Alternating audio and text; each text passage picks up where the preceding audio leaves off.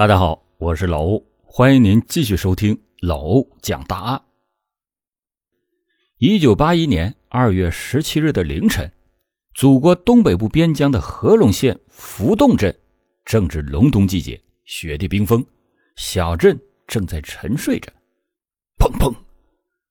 突如其来的枪声划破了小镇寂静的夜空，随之轰隆一声巨响，顿时乌烟滚滚，火光冲天。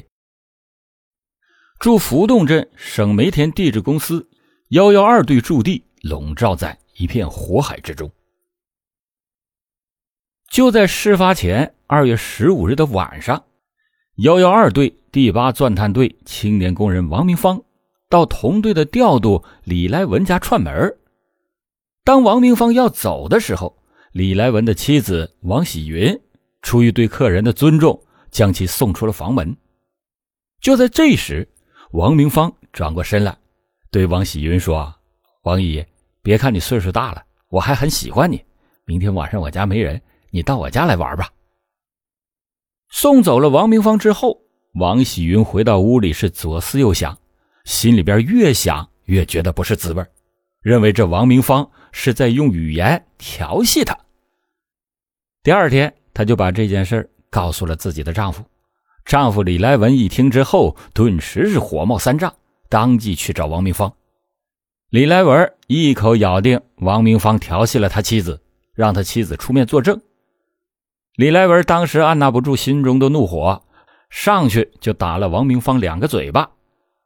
闻讯赶来的邻居彭友信、王文斌、李树森、王海兰等人进行劝阻，王明芳则当着邻居的面说：“我说的话。”根本不是那个意思。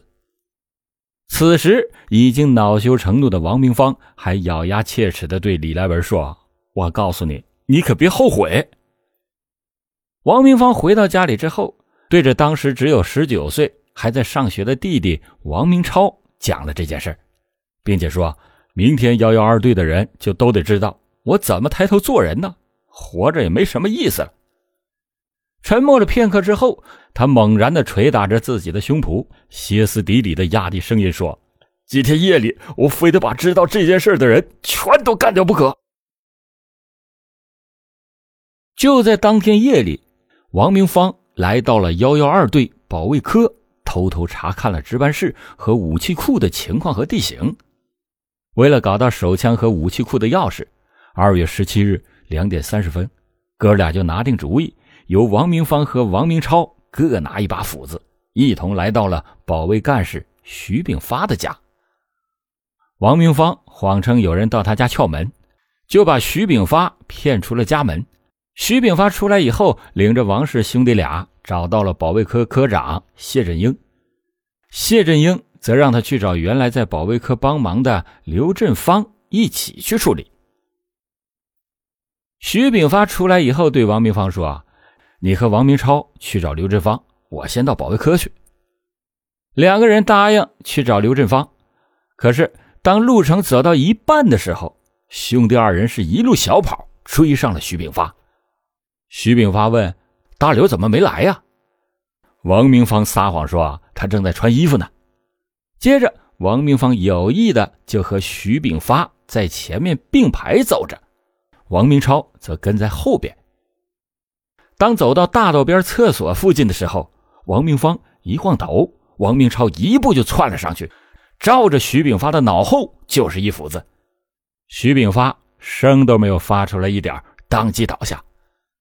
王明芳急忙扑上去，把徐炳发携带的五一式手枪给摘了下来，并且对他弟弟说：“还没死。”王明超就拿起了斧子，又照着徐炳发的头部砍了下去。然后两个人从枪套上卸下了十二发子弹，又从徐炳发的裤腰带上摘下了武器库的钥匙，从地上捡起了手电筒。兄弟二人把奄奄一息的徐炳发拖到厕所里边之后，便直奔保卫科而去。王明芳骗开了保卫科值班室的门，用枪逼着更夫张世清。张世清当时吓得趴在地上连连的求饶。王明芳指着更夫对他弟弟说：“你看着他，我去开武器库。”此时，更夫张世清为了逃避责任，自己拿出绳子让王明超把他给捆上，并且用毛巾堵住了他的嘴。王明超就按着更夫的要求办了。他把更夫捆上以后，还不见王明芳出来，便跑进了武器库催促王明芳。更夫张世清见王明超走了，他立即的挣脱了绳索，逃出了值班室，来到了锅炉房，开始大声的呼救。王氏二兄弟听见了喊声之后，急忙追到了锅炉房，连开了两枪，把锅炉房的工人陈凯当场打死。这时，王明超已经追上了张世清，把张世清又抓回到保卫科。在张世清的指点下，王明芳盗走了七二式自动步枪一支，子弹八十多发。随后，王明芳将库内的雷管和两包炸药放在了报纸上，点燃了导火索。王明芳又唆使他弟弟赶快把更夫给打死。听话的王明超朝着张世清的头部用斧背狠狠地敲了两下，然后俩人逃回到家中。兄弟俩回到家之后，王明超把身上带的子弹交给了王明芳，王明芳携带着长短枪各一支，直奔保卫科长谢振英的家里。王明芳就提醒谢科长说：“保卫科被别人撬开以后点着了。”谢科长领着王明芳去队领导家汇报。当谢科长刚走进严队长家院门的时候，王明芳是连开了两枪，击中了谢科长的头部，谢科长当即倒下。王明芳抢走了谢科长携带的五四手枪一支和子弹十二发，然后又返回到谢家，隔着玻璃将谢科长的爱人于德勤当场打死。之后，王明芳又直奔李来文的家走去。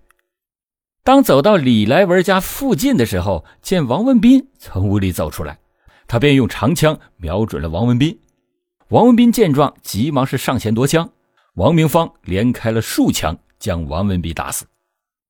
接着又打死了闻声从屋里出来的王文斌的大女儿王丽娟。王明芳随即向李来文家走去，没想到的是，竟然在路上遇见了李来文。王明芳举着枪怒吼着说：“你给我站住！”因为子弹还没有上膛，李来文趁机跑回到家中，告诉爱人赶快跑。当王明芳赶到了李来文家时，李来文和妻子王喜云已经是夺窗而逃。二儿子李卫平正在跳窗户的时候，被王明芳一枪打伤。此时，李来文家邻居彭友信以及他妻子刘玉清闻声出门。见此情景之后，转身就往屋里跑。王明芳举枪将彭友信以及他妻子刘玉清当场打死。彭有信的二女儿彭伟见到父母倒在了枪下，转身是撒腿就跑，但是也没有跑几步，身上就中了三弹，倒在了血泊之中。接着，王明芳闯到了工人李印的家中，将李印一家五口全部打死。随后，王明芳又赶到了后洞房，直奔工人李树森的家，把李树森的长子、次女、岳母、外甥女等人先后打死。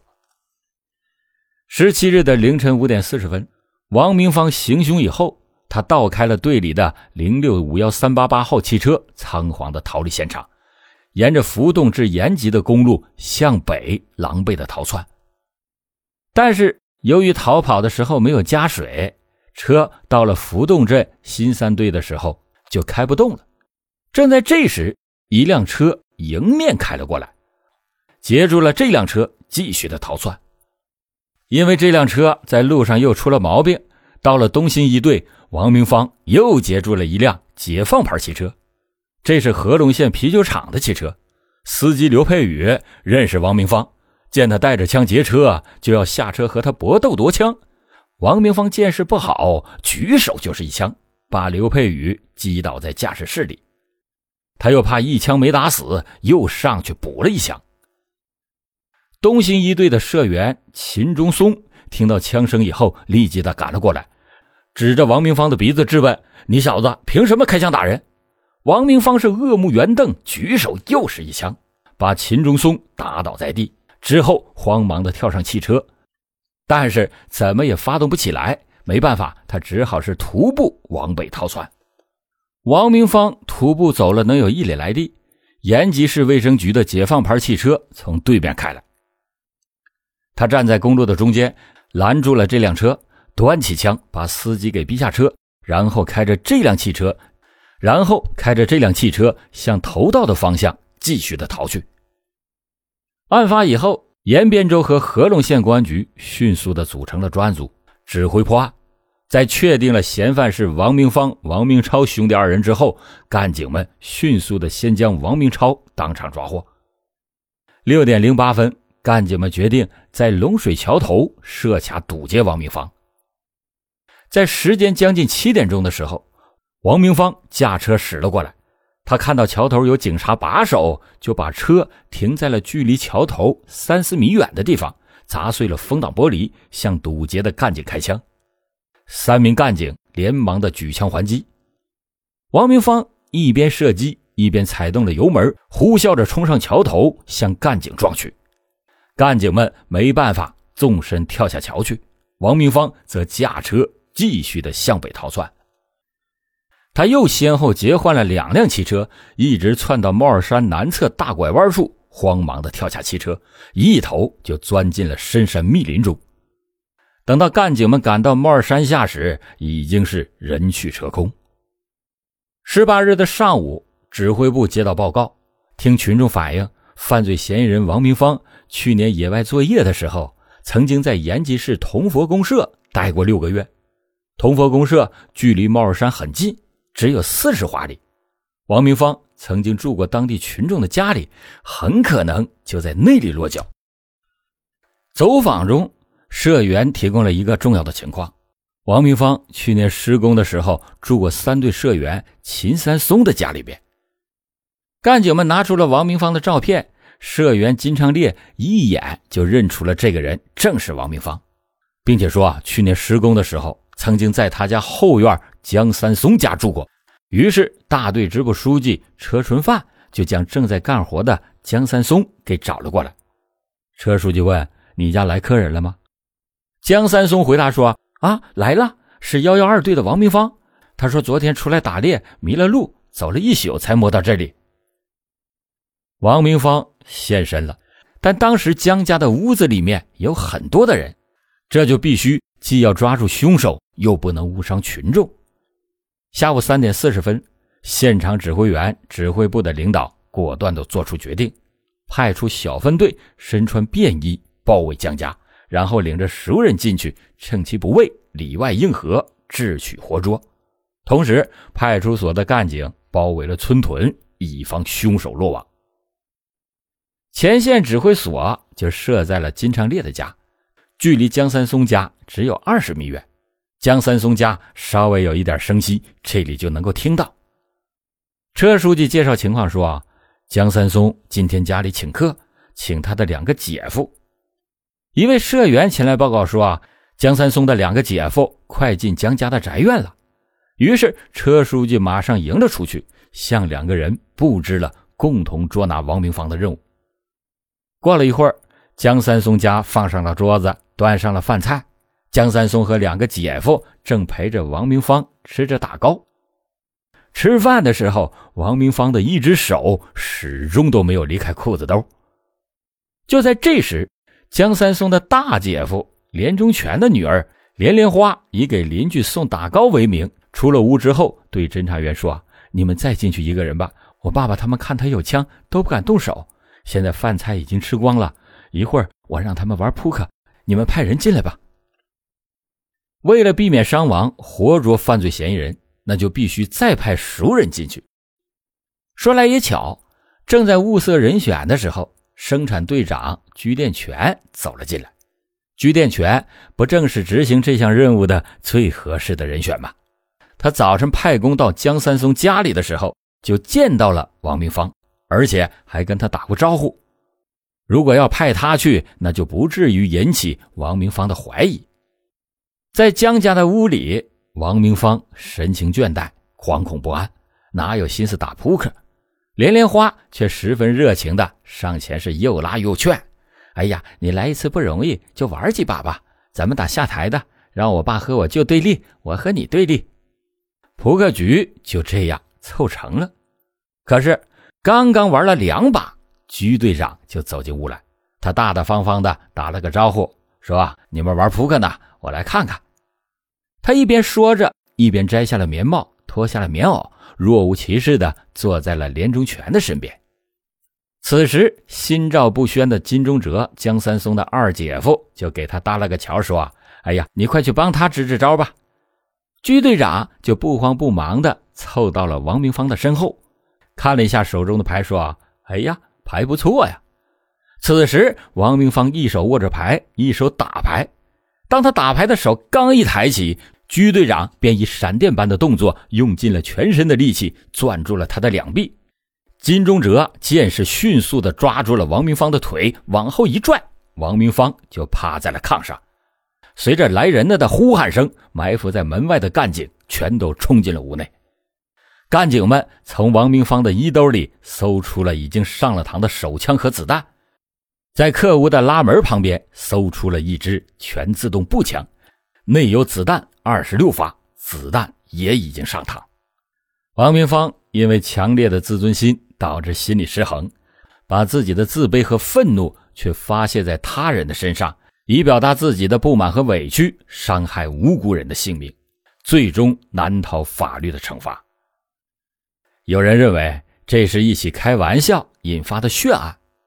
如果刚开始王喜云不把自己的经历告诉丈夫李来文，或者是李来文不去扇王明芳两个巴掌，或许也能避免这起血案的发生。